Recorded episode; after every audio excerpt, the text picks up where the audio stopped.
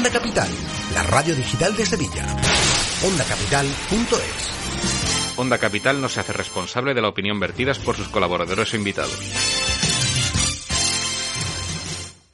ante una realidad social y económicamente difícil, ante un presente lleno de dificultades, estamos aquí para ayudarte y asesorarte. Comienza Tu Abogado en la Radio, un espacio realizado gracias al patrocinio de separacionsintraumas.com y presentado por Manuel Pérez Peña.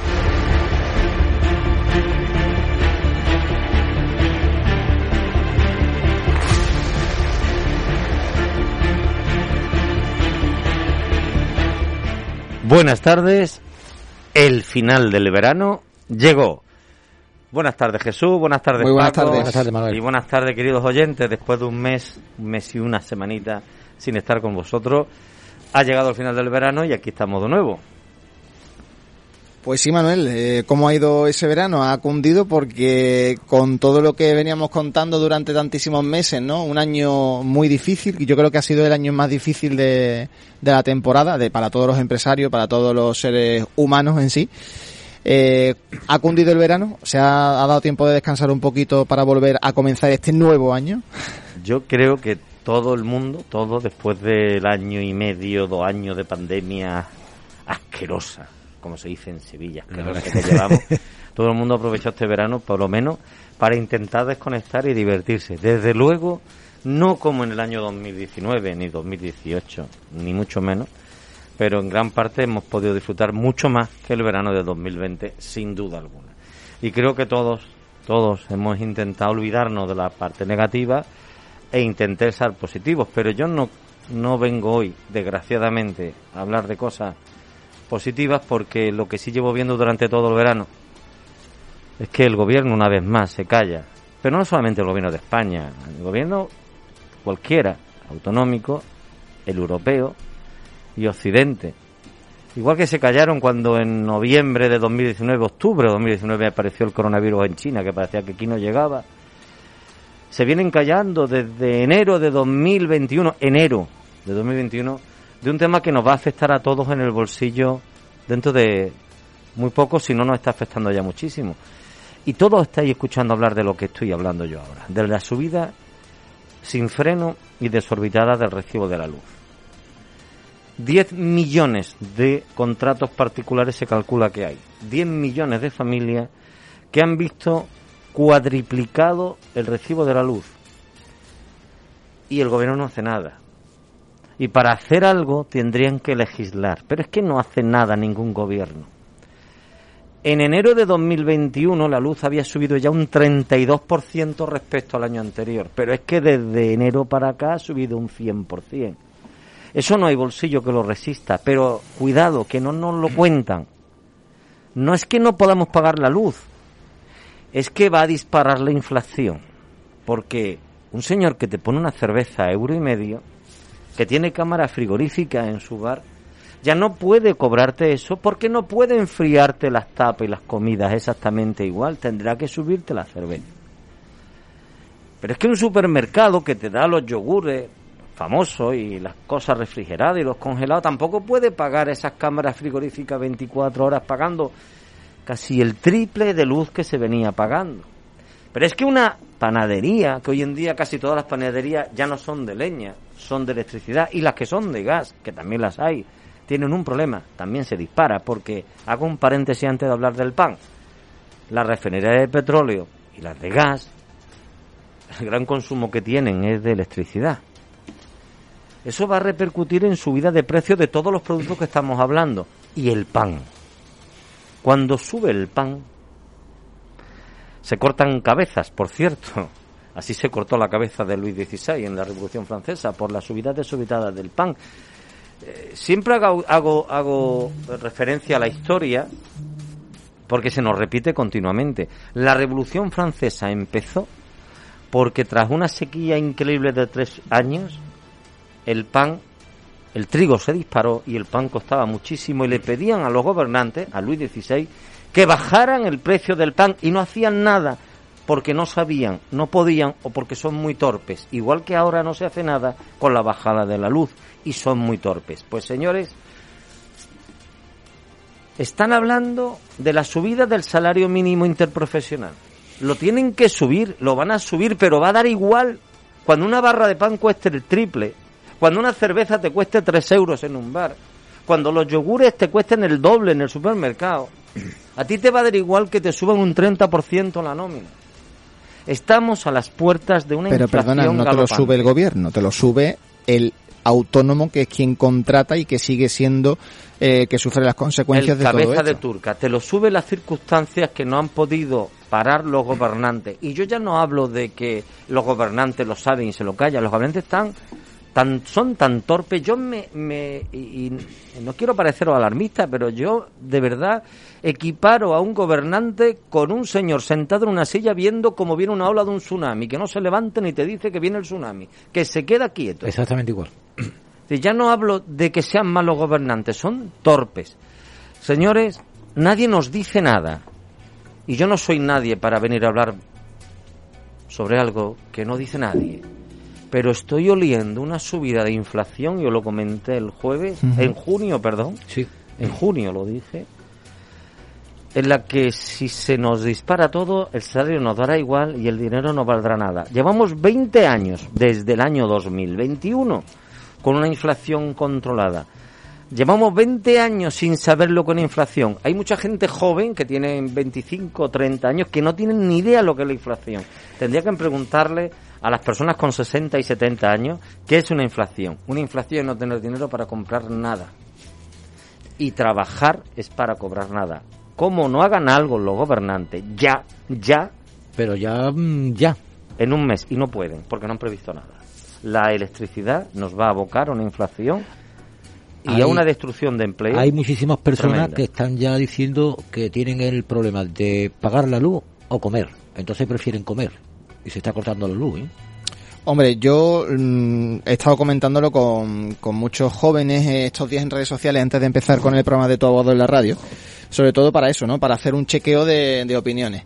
Y claro, los jóvenes pues que tienen un empleo pues dicen, "Eh, alegría, vamos a subir un poquito más el sueldo y tal. Y digo, bueno, pero párate a pensar al final, ¿quién te va a pagar ese extra? Tu jefe que ya está apuradísimo, que no solo tiene que pagar una super cuota autónoma, tus seguros sociales y tu sueldo, sino también local y esta subida de luz, que por supuesto el empleado también se merece todo lo que se ten- tenga que merecer, ¿no? Pero que, que una vez más el esfuerzo lo tienen que hacer los autónomos que son grandes víctimas de esta pandemia.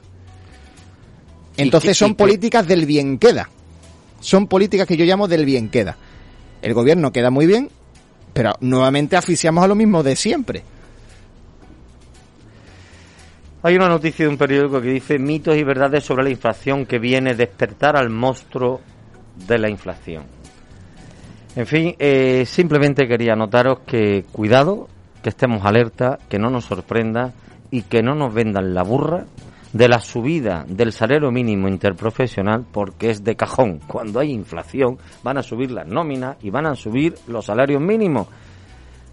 Yo prefiero que no me suban el salario, prefiero como abogado y llevo años cobrando lo mismo o cada vez un poco menos por un divorcio que cobrar tres veces más. Porque Hay una pregunta que- la inflación me lo obliga. que, que es muy redundante y que se repite continuamente a través de las redes sociales, que suele ser ¿por qué el gobierno no puede hacer nada contra esta subida de la luz? No, el gobierno sí puede. Pero siempre se, se ha dicho que no en los medios y, que- y el propio gobierno ha dicho que no, que no pueden hacer mucho más. Es que no los vamos a creer, ¿verdad? Es que no lo queremos creer. Siempre compara el gobierno con un padre de familia y nosotros los niños que están en casa. Cuando nos dice nuestro padre, la tele no se puede ver a partir de las de la noche y tú la acabas creyendo. Claro. Porque quiere que nos acostemos tempranito, somos niños, vamos a acostarnos y a partir de la noche. ¿Y por qué? Porque los padres de verdad descansan si quieren quedar tranquilos viendo una película y los niños durmiendo. O porque mañana un niño te dormir ocho horas y todo lo que tú quieras. Pero como poder se puede quedar. ¿Por qué no se baja la luz? Primero porque no han regulado la luz. En principio es que todo, todo se olvida. Endesa, sevillana, era nacional. Y funcionaba se subastó, la electricidad se subasta y hacen lo que quieren los gobernantes que sitúan a políticos, Aznar, Felipe González, hasta un total de 60 altos cargos del PSOE y del PP están en consejos de delegación de Iberdrola, de Endesa, de Naturgy, de todas las compañías de electricidad. Son las puertas giratorias.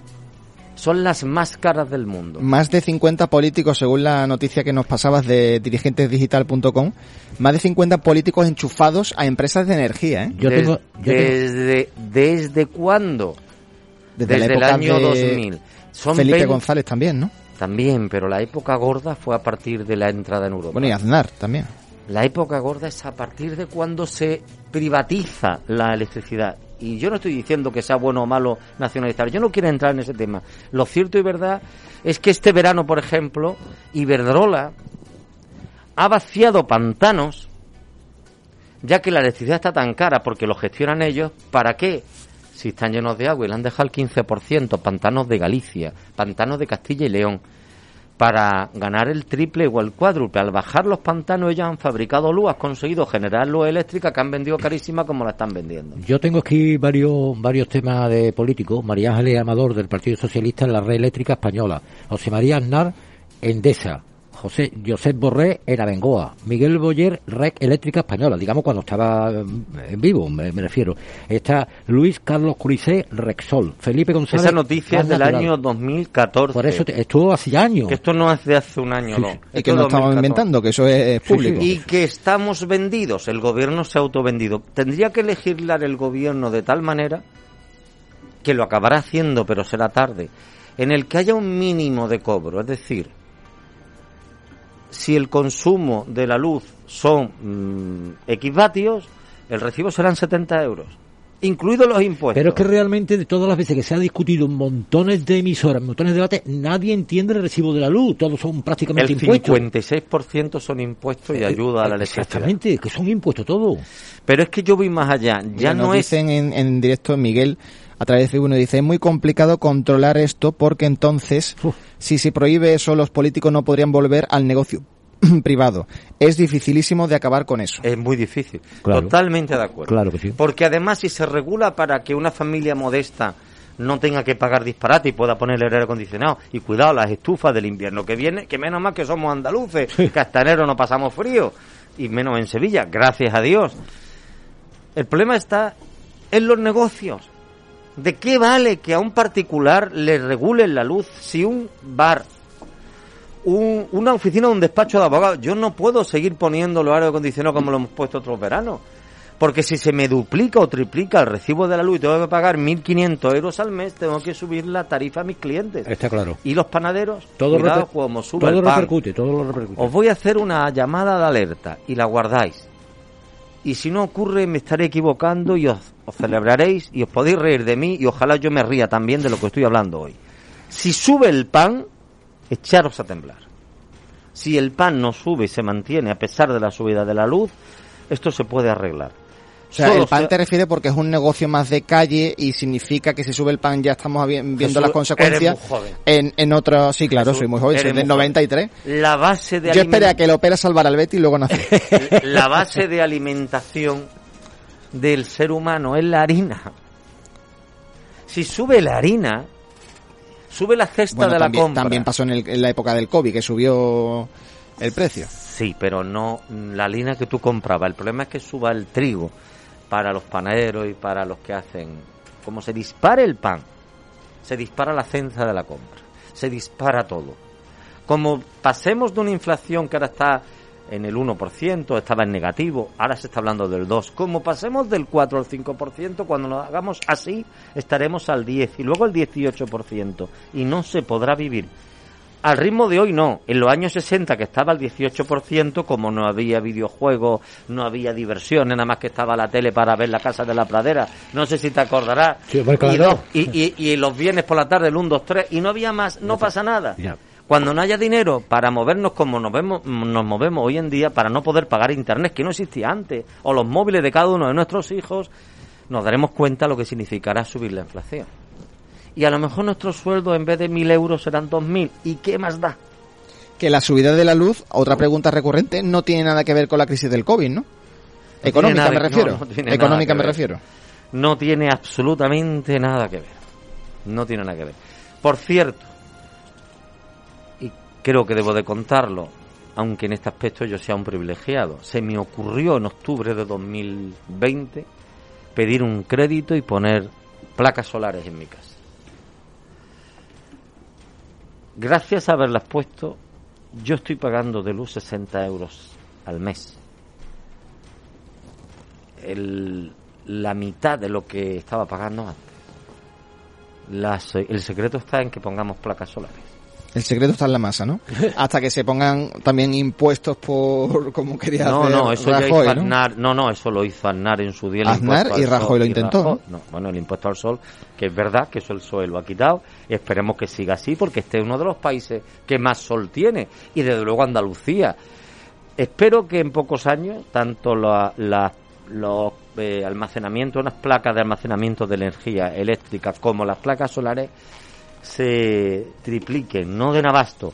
Las comunidades de propietarios pongan placas solares en las famosas terrazas que tenemos en Sevilla, porque no hace falta tener una casa. Es verdad que yo en una casa individual, pero cualquier casa, cualquier tejado puede ponerse placas solares que se nota, ¿eh? Se nota muchísimo en el consumo. Es más, yo tengo una aplicación. Mira, yo la tengo con EDP, lo siento, pero esto es una radio libre. Y a mí me ha gustado el sistema. A mí me dan la aplicación donde me dice que a partir de las 8 de la mañana hasta las 6 de la tarde todo el consumo que yo hago no me cuesta. Pero una vez instaladas, no tienes que hacer una cuota mensual. No, no, no, no, no, no. Tú tienes que pagar el préstamo y luego un mantenimiento porque se va llenando de polvo y cada uno o dos años, bueno, todas las cosas hay que cuidarlas. Claro. Pero ya está. Igual que tienes que cuidar la fachada de tu casa, yo que soy de pueblo hay que echarle cal todos los años Claro. porque si no se te cae. Y es una maravilla ver que desde febrero, desde las 8 de la mañana, en los meses buenos de julio, desde las 7 de la mañana ya empieza a entrar en energía. Y tú generas, yo genero 4.000 kilovatios. Eso significa que puedo poner los aire acondicionados y me sobra energía. Pensaron los particulares que no es ningún. Estamos hablando a lo mejor de una inversión por una familia normal de 2.500, 3.000 euros. Eh, Un préstamo a 5 o 6 años mejor que cambiar de coche. Incluso mejor que irte de vacaciones. Ya sé cómo voy a ser alcalde de Sevilla, prometiendo subvenciones a todos los ciudadanos para pagar las placas solares. Mira, pues no es ninguna tontería. De hecho, me he copiado porque dice Sonia por Facebook que den subvenciones para poner las placas. Una buena ya están propuesta. dando subvenciones. Ya te pueden dar un 20, un 30%, aparte que te baja el IBI. Pero deberían de llegar más allá. Es decir, eh, mira, menos feria y menos diversión y consigamos que comunidades de vecinos le pidan subvenciones a, a la, a- sobre todo de barrios humildes. Que el ayuntamiento te ayude y te, y te lo dé. ¿Cómo? Pues mira, a lo mejor compensa pagar un poco menos de impuestos porque el autoconsumo beneficia a todos los demás. Si se consume menos electricidad, baja la electricidad de todo el mundo, incluida la de los ayuntamientos. ¿Sabe un ayuntamiento de Sevilla cuánto paga de luz al mes con todas las instalaciones que tiene? Si diera ayudas a los ciudadanos para que tuvieran autoconsumo, habría menos consumo nacional y los ayuntamientos pagarían menos factura de la luz porque la luz sería mucho más barata. Eso es lo que tienen que hacer los políticos, lo que tú acabas de decir. Ayudar a poner placas solares. A los presidentes de comunidad, no penséis que es tan caro. A los presidentes, de- me parece que soy comercial de placas solares, de barrios Un humildes. gestor de administrador de finca. Mm, sí, también. Pero yo creo que son los propietarios los intereses los que tienen que moverse. Claro. Tendrían que preguntar a un técnico, oye, pásenme un presupuesto de DP, de quien sea, de mil, de tres, por lo menos tres presupuestos. ¿Cuánto nos cuesta? Debatirlo en una comunidad de vecinos. Lo vais a amortizar. Merece la pena. Merece la pena. Claro. Bueno, y no me voy a extender más en ese tema. Bueno, Muy bien, pues vamos con... Por cierto, yo por la noche ya me duele poner la luz. Porque a partir de que se va el sol, ya empiezo a chupar de endesa. Y para dejar este tema, hemos estado pagando la luz a 0,08 el kilovatio, ahora está a 0,30 y tantos. Poner una estufa de 1500 vatios nos va a costar un euro y pico la hora, solo la estufa, suma más electrodoméstico. Eso signifi- significa que yo cuando se me va la luz y ya veo la aplicación que chupo de Endesa, empiezo a apagar luces como un tonto. No enciendo ni la linterna. bueno, vamos con la, con la custodia compartida, ¿no? La custodia compartida que además No, es una noticia curioso. es una noticia que celebro, Manuel. Me ha encantado. ¿A que sí? Por supuesto. Yo que soy desde- amante de los animales. Sí, pero fíjate si son lentos. Lleva desde el año 2017 con esos presupuestos hechos de ley. Todavía no está aprobado, ¿eh? No, todavía no está aprobado. Bueno, Pero los jueces y la jurisprudencia ya se ha hecho eco. Paco, cuéntanos un poco de qué va esto. Bueno, pues la custodia compartida de las mascotas en caso de separación o divorcio. La proposición de ley de modificación del Código Civil para que los animales dejen de ser considerados objeto y sean reconocidos jurídicamente como seres vivos dotados de sensibilidad ha sido admitida este martes a trámite por el Congreso de los Diputados. Hasta ahora, los animales se equiparaban a un coche o a cualquier otra propiedad que podía ser embargada o hipotecada dependiendo de su valor económico, sin tener en cuenta su bienestar o su protección. En la propuesta, presentada en el Congreso a iniciativa del Partido Socialista, también se, eh, se determinan los criterios para que los tribunales puedan decir a quién se entrega la custodia de las mascotas, atendiendo a su bienestar en separaciones o divorcios. Si las partes no alcanzan un acuerdo, todos los grupos parlamentarios, excepto Vox, han apoyado la propuesta que afecta además de al Código Civil, a la ley de enjuiciamiento civil y a la ley hipotecaria.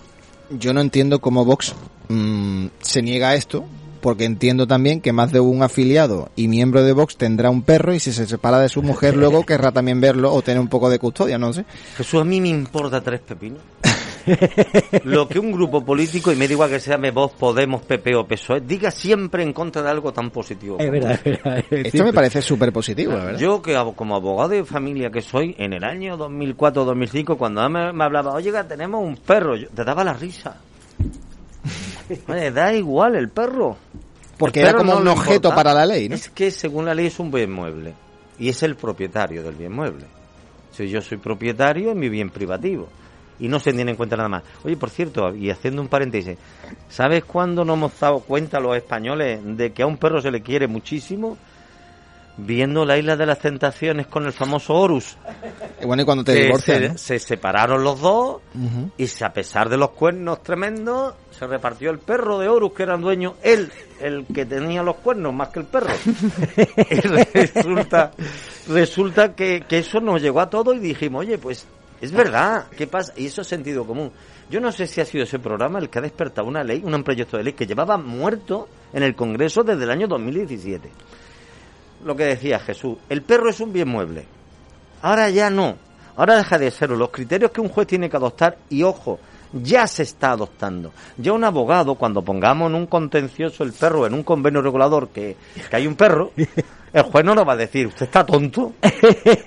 se puede poner. El juez tiene que tener en cuenta, según la ley, quién es el cuidador real de la, de la mascota. No quién figura en la cartilla como propietario. ¿Quién lo lleva Ah, qué bueno. al veterinario? O sea que el, el tema de Dallas también Ay, podría- ay, ay, ay, ay, también muy bien, muy bien. ¿Cuál de los cónyuges, bueno, perdón, cónyuges o pareja de hecho, eh, Sí. tiene, eh, dispone de una vivienda adecuada para el bienestar? Oiga, es que yo me voy, porque da igual, sea hombre o mujer, me voy en un apartamentito encerrado y tengo un Doberman. Oiga, es que no cabe el Doberman. Claro. Usted se puede dar un chihuahua, pero un Doberman no se puede llevar un pisito pequeño.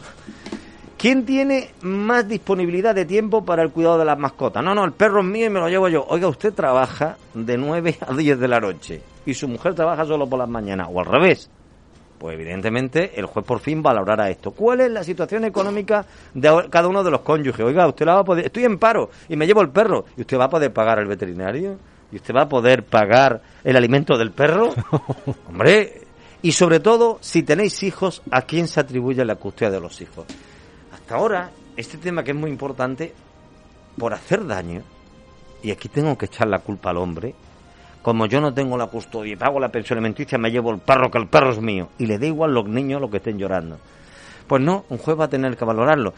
Pero como vengo diciendo, y por fortuna ya hay sentencias del mes de julio, en las que un juez ya ha tenido en cuenta este proyecto de ley. Ya no va a ser ridículo que yo le diga a un juez en un divorcio contencioso, punto octavo, el perro.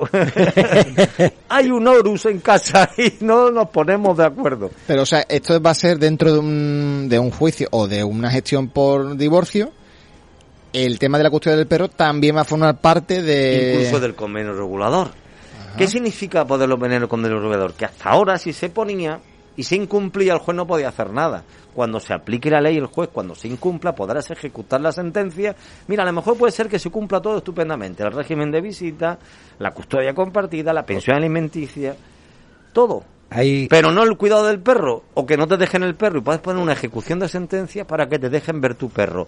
Esto, para quien tiene perros, es más importante de lo que parece, muchísimo más. hay un mensaje en Facebook de Carlos Encina que dice, y los afectados que se hayan separado y lleven años sin disfrutar de su mascota, por no haber existido esta ley ahora que, pero bueno, más vale tarde que nunca. Y Jesús Naranjo Morante dice, entonces, por esa regla de tres, tiene que pasar también una manutención. Ja, ja, ja. No, no, no, no, no. Se habla de custodia compartida. Y Total, cuando hay ¿no? custodia compartida, claro, por quincena, no hay que... ¿Y, ¿Y por qué no? Y ahora te pregunto, si tienes un... Mira, yo tengo un pequeño perrito, una- tengo dos, dos perritos muy pequeñitos. Uno se llama Toby y otro no, no. ¿Chihuahua? Precioso. No, uno en Yorkshire mm, camuflado, porque creo que el padre fue vario y no sé qué raza es, pero el perro es inteligentísimo, muy bonito, muy pequeño. Y el otro es un bichón maltés, pequeñito. Caben los dos en una maceta. y me da igual llevarme uno o dos de vacaciones porque no se nota. Son igual de pequeños. Estos perros eh, mm, comen poco, pero comen. Cuando pasa un año, dice, oye, me he gastado un dineral. Menos mal que no tengo un labrador. ¿Sabéis lo que come un labrador? eso- eso- claro que hay que pagar la pensión. Esa risa que le ha dado este señor, no es una broma. No, no, es que a lo mejor un labrador come al mes 60 euros. Claro, y eso hay que pagarlo. Que- es que es un perraco. ¿eh? Claro, pagamos luz, pagamos un montón de cosas. Oye, ¿el perro quién se lo queda? Oye, si yo me lo quedo, págame la mitad de lo que vale. Ay, no, no te lo pago. Es que el perro no me lo quedo como propietario. Claro. El perro me quedo la custodia compartida y si tú no la quieres, me pagas la mitad de lo que cuesta el perro. Sí, señor. Pues muy interesante, la verdad, las noticias de hoy. Enseguida vamos a, a pasar con las dudas del legales. Vamos a recordar, si te parece, Manuel, eh, las formas de contactar con nosotros. Pues te dejo a ti porque después de las Muy vacaciones. bien. el Pues Pues me ha olvidado el, el teléfono, que estamos difundiendo como siempre para que todo el mundo participe también a través de la llamada. Recuerdo que si tienes alguna duda legal y quieres que la respondamos en directo, tan solo tienes que llamar, mandar un WhatsApp o una nota de audio y no hace falta que digas tu nombre, ¿vale? Es muy importante, no Te hace falta que digas tu nombre. Te puedes llamar anónimo. no Efectivamente. 644 384 496. Repito, 644 384 496. Si no te ha dado tiempo a apuntarlo, puedes entrar en el Facebook de Onda Capital y en la página está puesto. Pues vamos a escuchar unos consejos de nuestros patrocinado- patrocinadores que más de uno empezará a recomendarnos alimentos y piensos para perros. Ahora volvemos.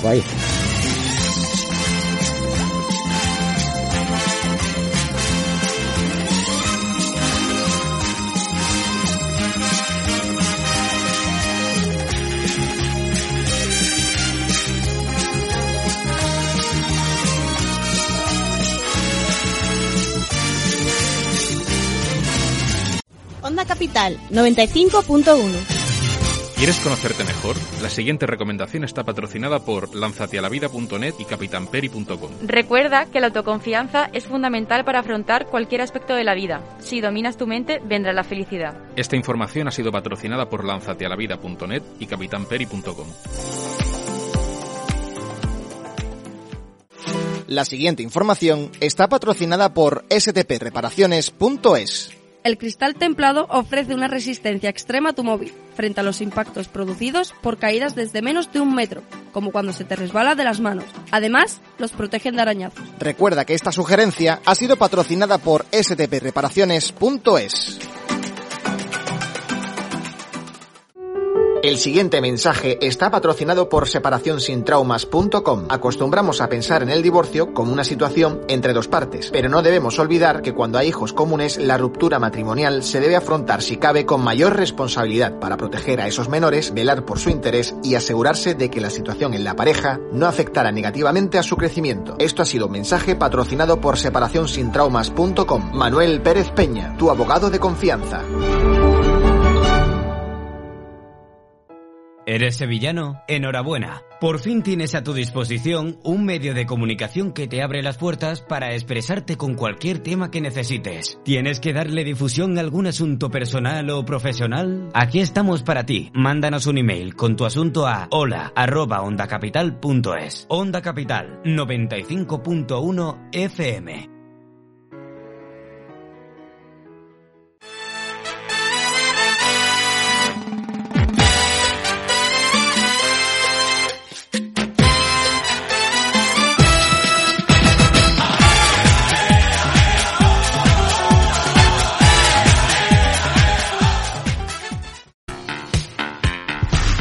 Entra en ondacapital.es y disfruta de nuestras emisoras digitales. Podrás escuchar nuestra emisión principal o bien elegir entre diferentes estilos musicales. Te esperamos en ondacapital.es.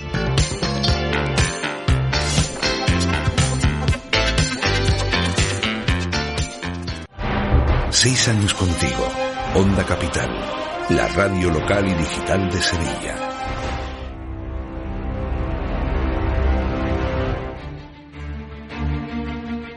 Jesús, seis años contigo. Cuéntanos, vamos a hacer un paréntesis, cuéntanos un poco de la historia de Onda Capital. Eh, bueno, esto es modo entrevista entonces, ¿no? Jesús Quintero contra Jesús Moreno. Tú me felicitaste hace muy poco por los 100 programas de Tu Abogado en la Radio. Yo te Sí, felicito sí. por seis años de Onda Capital. Muchas gracias, hombre. Cuéntanos un poco, ¿qué es eso de los seis años? ¿Qué, qué- ¿Cómo Hombre. hemos llegado después de seis años a dónde está Onda Capital? Desde 2015, eh, Onda Capital, que nació en mi habitación. El primer estudio de Onda Capital era mi habitación. Qué. Luego ocupé los estudios de, de radio de la Facultad de Comunicación, eh, que había cuatro y yo cogía los cuatro, porque como ningún chaval los cogía, pues digo, yo cojo los cuatro y a la vez, a la misma hora, grabo cuatro programas y lo difundo y emito Qué en diferentes horas.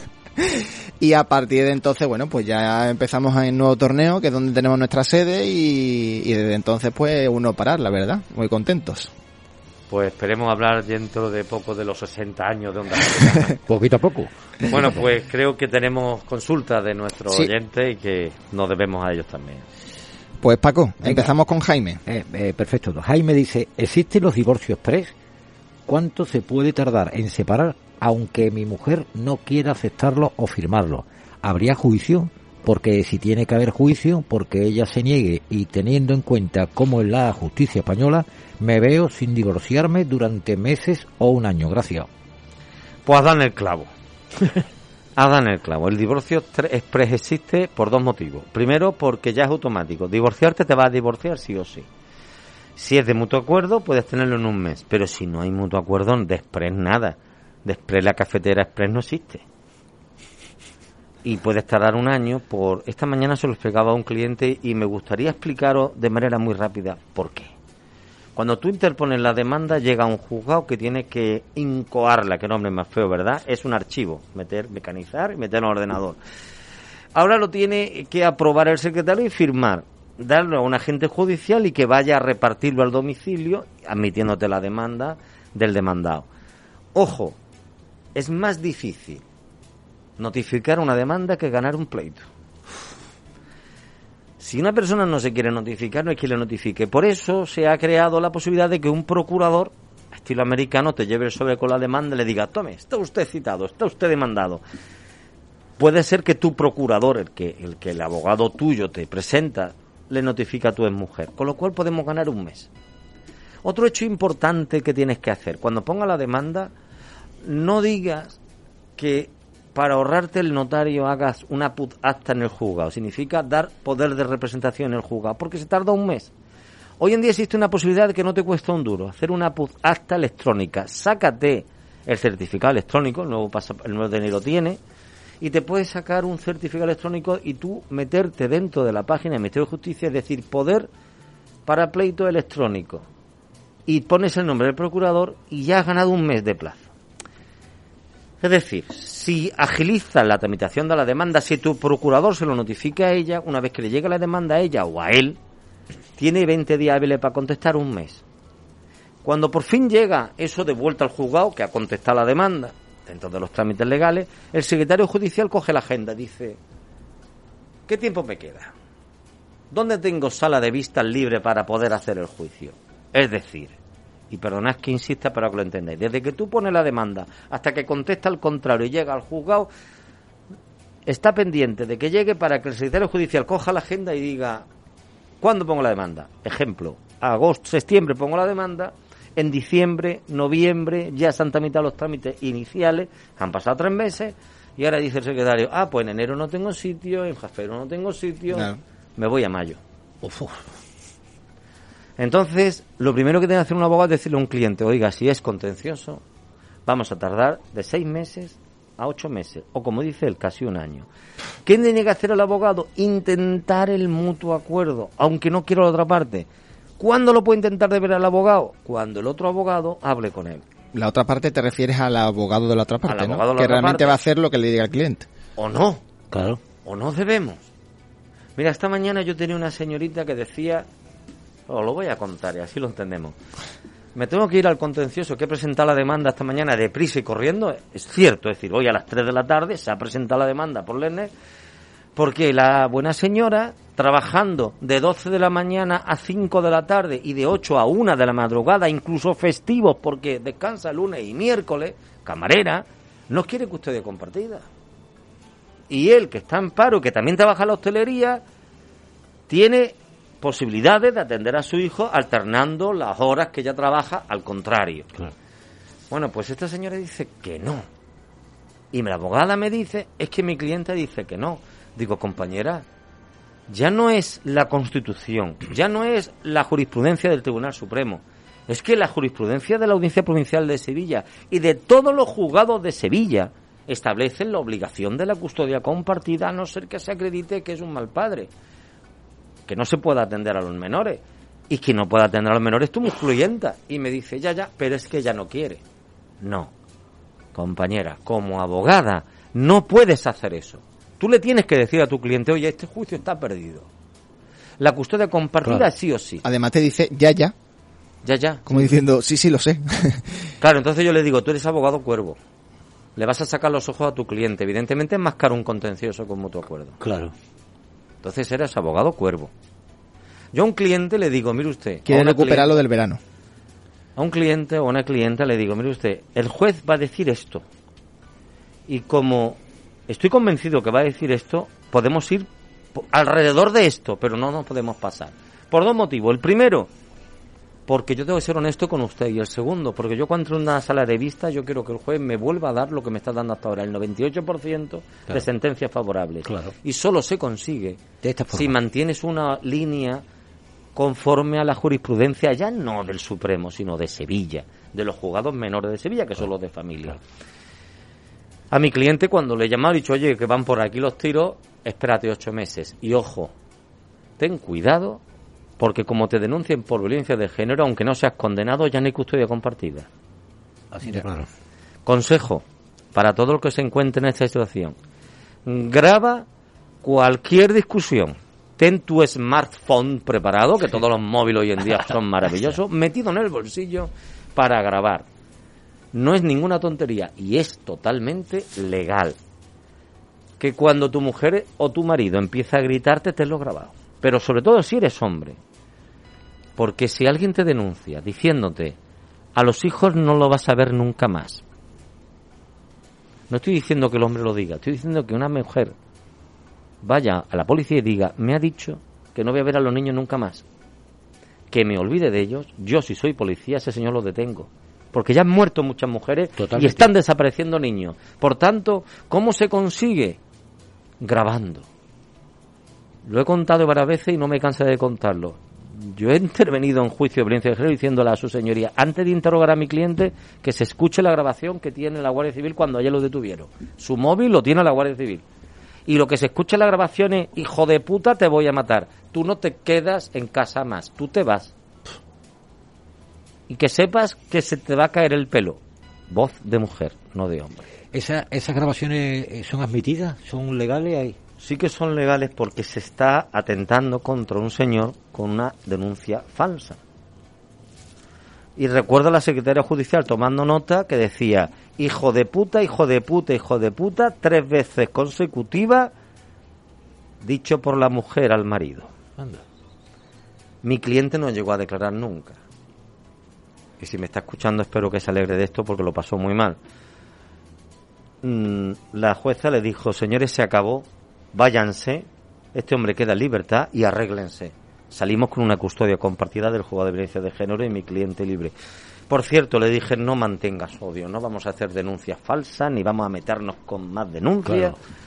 Vamos a cerrar hoy una, una custodia compartida y que tus hijos sean felices. Claro. De lo contrario sería intención mía a lo mejor de ganar más dinero con más pleito y más. Yo prefiero dejarlo ahí. En definitiva, en definitiva, la custodia compartida es obligatoria y hay abogados que tienen que aligerar la situación de los clientes porque hay hijos pequeños. La pregunta de nuestro oyente, si tu abogado se anda espabilado y se mueve bien con el compañero contrario, no se va a tardar ocho meses. Si el compañero contrario no ayuda a un acuerdo, en la demanda, como yo he hecho hoy, se pone en evidencia la falta de profesionalidad del compañero. Y en el juicio lo veremos. Claro. Vamos con la siguiente pregunta de Anónimo que nos dice, buenas, ¿hay límite de matrimonio en España? Es decir, si te casas con una persona y te divorcias, luego te puedes volver a casar. ¿Para ello habría que renovar otra vez los papeles? ¿La iglesia no tendría que tener nada que ver? Vamos a ver. Casarte por lo civil cuantas veces quieras. Yo me he casado ya dos veces. Espero que no me case más, pero si nos vamos a Elizabeth Taylor y Marlon Brando, ¿no era Marlon Brando? No, ¿cómo era? Marlon Brando, no, Elizabeth Taylor se me ha olvidado. Hay que ver qué viejo soy ya. Sí, se me ha olvidado. Charlo. Eh, No, no. Charlo no, tampoco. No. Bueno, No, espérate, se casaron ocho veces o nueve veces los mismos, ¿eh? Entre ellos mismos se casaron varias veces. Eh, Richard Barton. Eh, sí, vale. Richard Barton. Pero por la iglesia, para volverte a casar, tienes no solamente haber tenido nulidad, sino que haber declarado incapaz al otro cónyuge. Si te declaras a ti incapaz, si tú puedes conseguir la nulidad y el incapaz eres tú, no te vuelve a casar la iglesia de por vida. Si me hablas de una nueva boda, tiene que además de que haya nulidad, que se haya declarado incapaz a tu cónyuge. Si te declara incapaz a ti, insisto, no te puede volver a casar. Por la iglesia, por lo civil, con cada divorcio puede venir después una nueva boda, una nueva celebración un nuevo convite. Pues aquí viene otro anónimo que dice, empezar una relación a día de hoy es saber que acabará en divorcio y eso Manuel lo debe saber como abogado. No existe el amor, ni el respeto, ni el compromiso. ¿Era necesario evolucionar? Sí, en muchas, en muchas cosas, pero con tanta modernura hemos acabado con el matrimonio y con la familia. La consecuencia la vivirán los niños que crecerán en familias separadas. Hay gente cuerda que a pesar de la separación se sabe educar a los niños, pero eso es lo que predomina. Porque para mí, no. Un saludo. Pues yo discrepo de ti. Eh, y lamento mucho decirlo, pero cuando alguien se divorcia, y digo alguien, es porque uno de los dos cónyuges no está feliz en el matrimonio y puede decidir divorciarse. Eso de que uno se aguanta con lo que le ha tocado y se resigna y no pide el divorcio, no.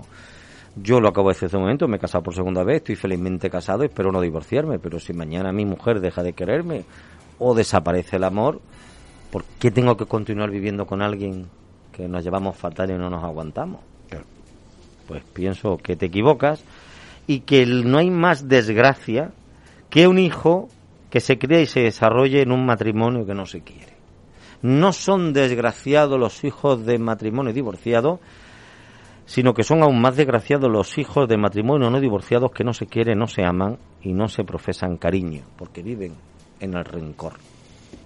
Con Diego, que dice, tengo un familiar que se ha divorciado y tenían en común unas figuras de colección que tienen cierto valor dentro del mercado del manga y el anime.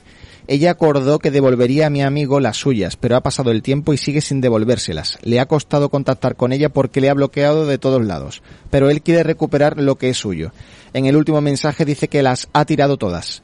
¿Qué solución habría? ¿Hay posibilidad de algo? Gracias por la atención. Vamos a ver, eso es una liquidación de gananciales. Acaba de reconocer que se la llevó y en todo caso, si lo dice, pedirle luego daño y perjuicio con una valoración. Pero eso es tan complicado como un asunto que yo llevé de joyas. Eh, se abrió la caja fuerte con la abogada contraria y conmigo, empezamos a repartir joyas, empezaron a pelearse, dije, eh, yo no me voy, me voy de aquí. Y la compañía dijo lo mismo y desaparecieron la mitad de las joyas después. Eso es muy difícil de probar. ¿Qué juez te puede decir, oiga, había? Os recomiendo que si tenéis objeto de valor, primero, si no tenéis factura, tasadlo. Y estoy hablando de personas que se llevan bien. Ahora es el momento. Y guardarla como oro en paño. Incluso fotografía, ¿no, Manuel? No, no, porque no vale para nada. Fotografías tendrían que ser con un notario que levante acta, pero más vale una tasación por un profesional, un perito, y ahora te va a una caja fuerte de un banco y la guarda, porque como la dejé en casa y desaparezca. Dice, no, es que me la guardará el perito. Como hayan pasado cinco años, el perito no te guarda nada. Es decir, o como un testamento, dáselo a un hermano, un albacea. Alguien que te guarde, pero como no se regulen, es decir, los bienes muebles, el ajuar doméstico, como no se regule y se identifique, lo tienes perdido. Voy a contarme este asunto. Yo, bueno, mi mujer me pide el divorcio en el año 2001. Yo sigo trabajando y un día vuelvo a casa de trabajar. Mi mujer se había ido. Yo trabajaba en Algeciras, director de Mafre, de Banco Mafre. Algeciras, de línea y Ceuta. Lo pasé estupendamente, salvo el divorcio. Y vuelvo a trabajar un día a las tres y media de la tarde y me encuentro sin muebles, sin nada mi ropa encima de una de las camas, más viejas por supuesto, y una estantería que no se la llevaron porque costaba más desmontarla que lo que costó comprarla. Y llamé a mi mujer y me dijo, ah, pues no sé, habrán robado. Anda. Y yo perdí, por mucho que lo metí en liquidación de ganancial, eso se perdió. ¿En serio? Pues no sé, lo habrán robado. No se lo habrán robado. Todavía alguna vez que otra en fotografía de los cumpleaños de mis hijos, que ya tienen 25 y 27 años, pero cuando tenía, esto tenían 4 y 5, a los 8 o 9 años aparecía en la foto de cumpleaños una mesa mía de mi salón, unos libros que había. Sí. Eh, bueno, ¿qué le vas a hacer? Yo a muchos clientes, como lo he vivido, le tengo que decir, mira, no te quemes por eso, porque no lo has hecho bien. Yo no se me ocurrió guardar la factura de todos los muebles que compré.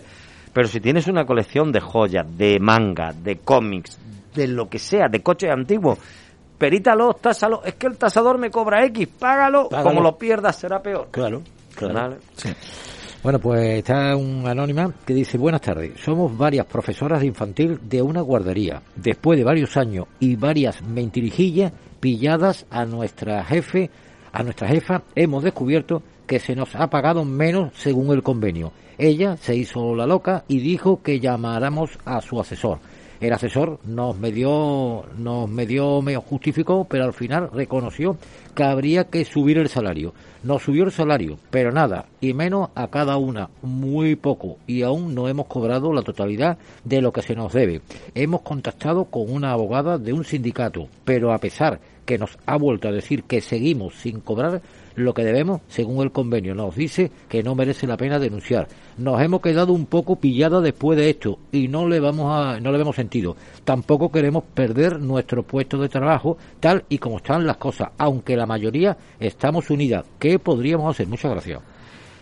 Vamos a ver, lo primero que me sorprende no es el engaño que os han hecho, porque desgraciadamente ocurre con mucha frecuencia, con mucha frecuencia con la amenaza esa de que como vas a perder el puesto de trabajo, esta semana calle no me hacer nada. Lo que me sorprende es la abogada del sindicato. En nuestro despacho tenemos dos abogados muy buenos laboral y siendo varias, el procedimiento es el mismo y el procedimiento es muy barato.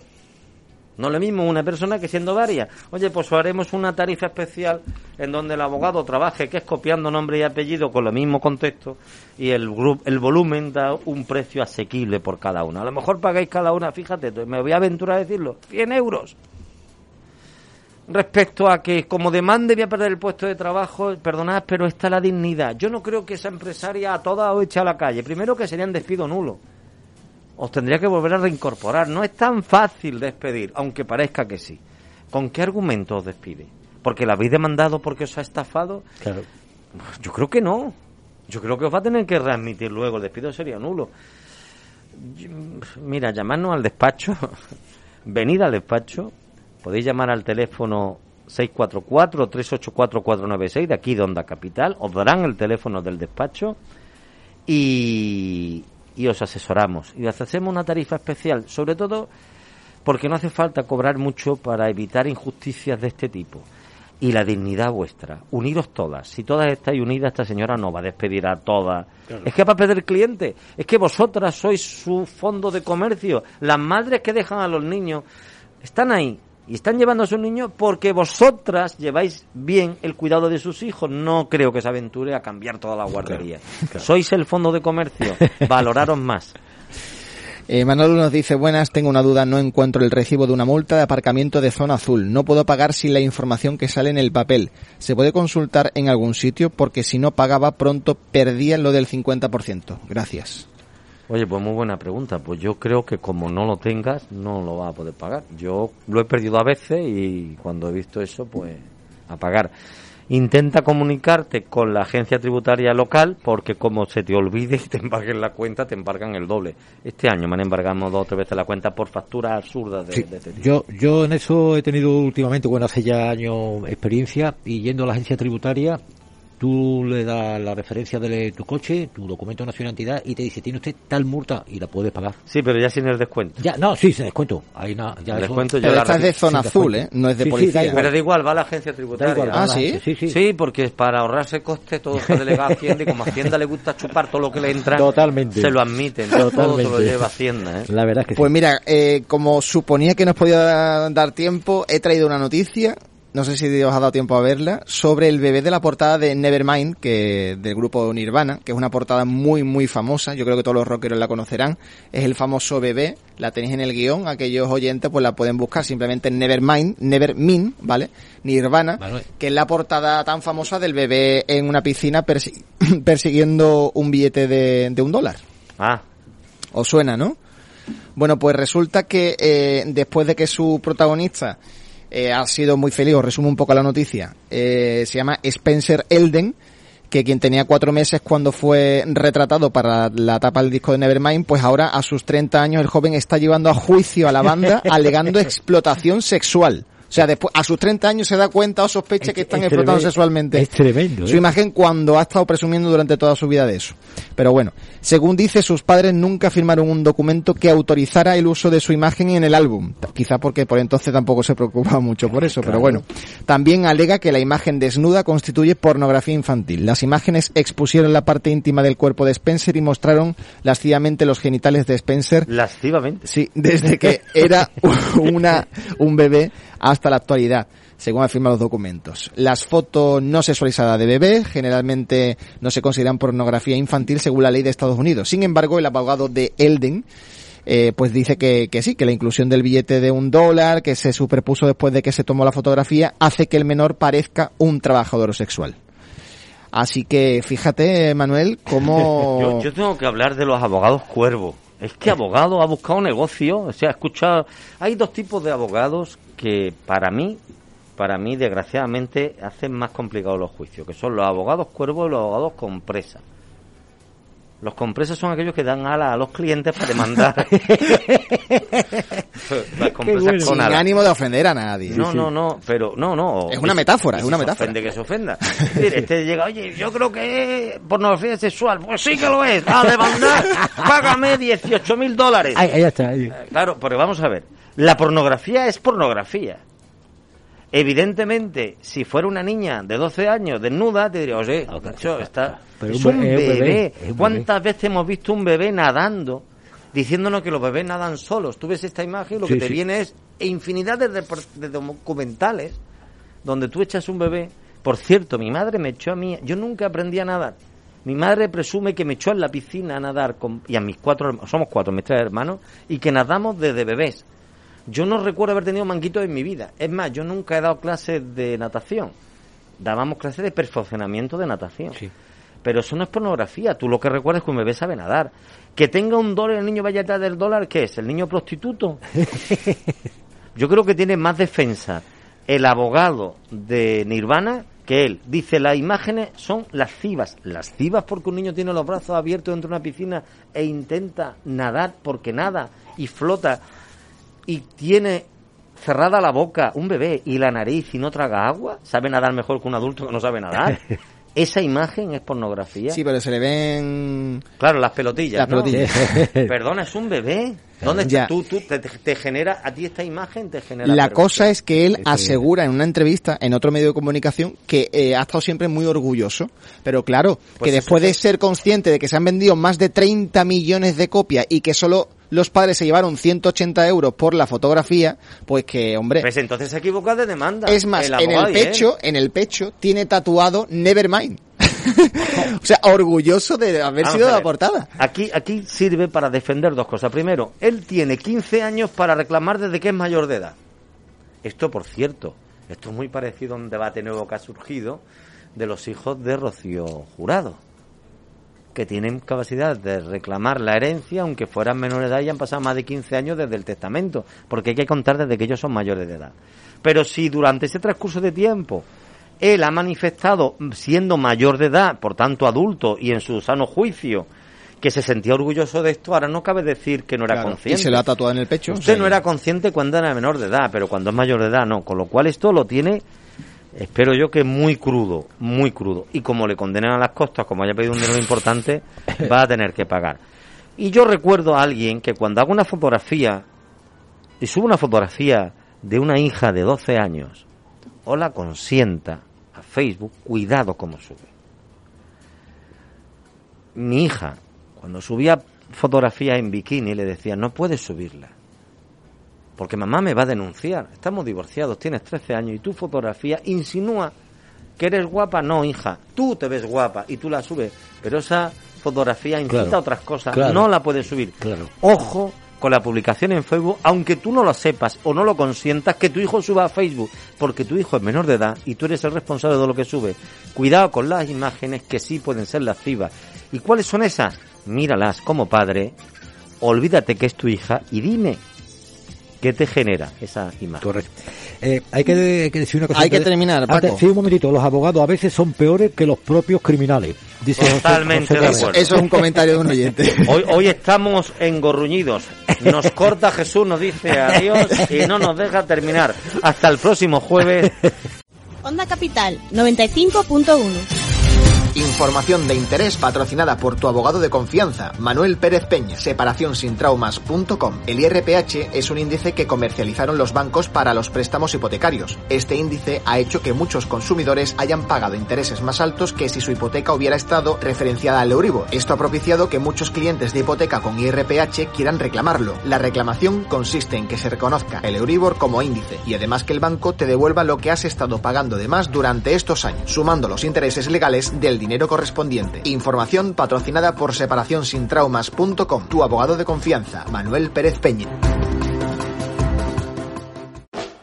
Los expertos en la reparación de consolas Nintendo Switch stpreparaciones.es patrocinan la siguiente información. No desconectes la alimentación de tu consola ni retires la tarjeta de juego o la micro SD mientras están leyendo o guardando datos. Esta información ha sido patrocinada por los expertos en reparación de consolas y aparatos electrónicos stpreparaciones.es.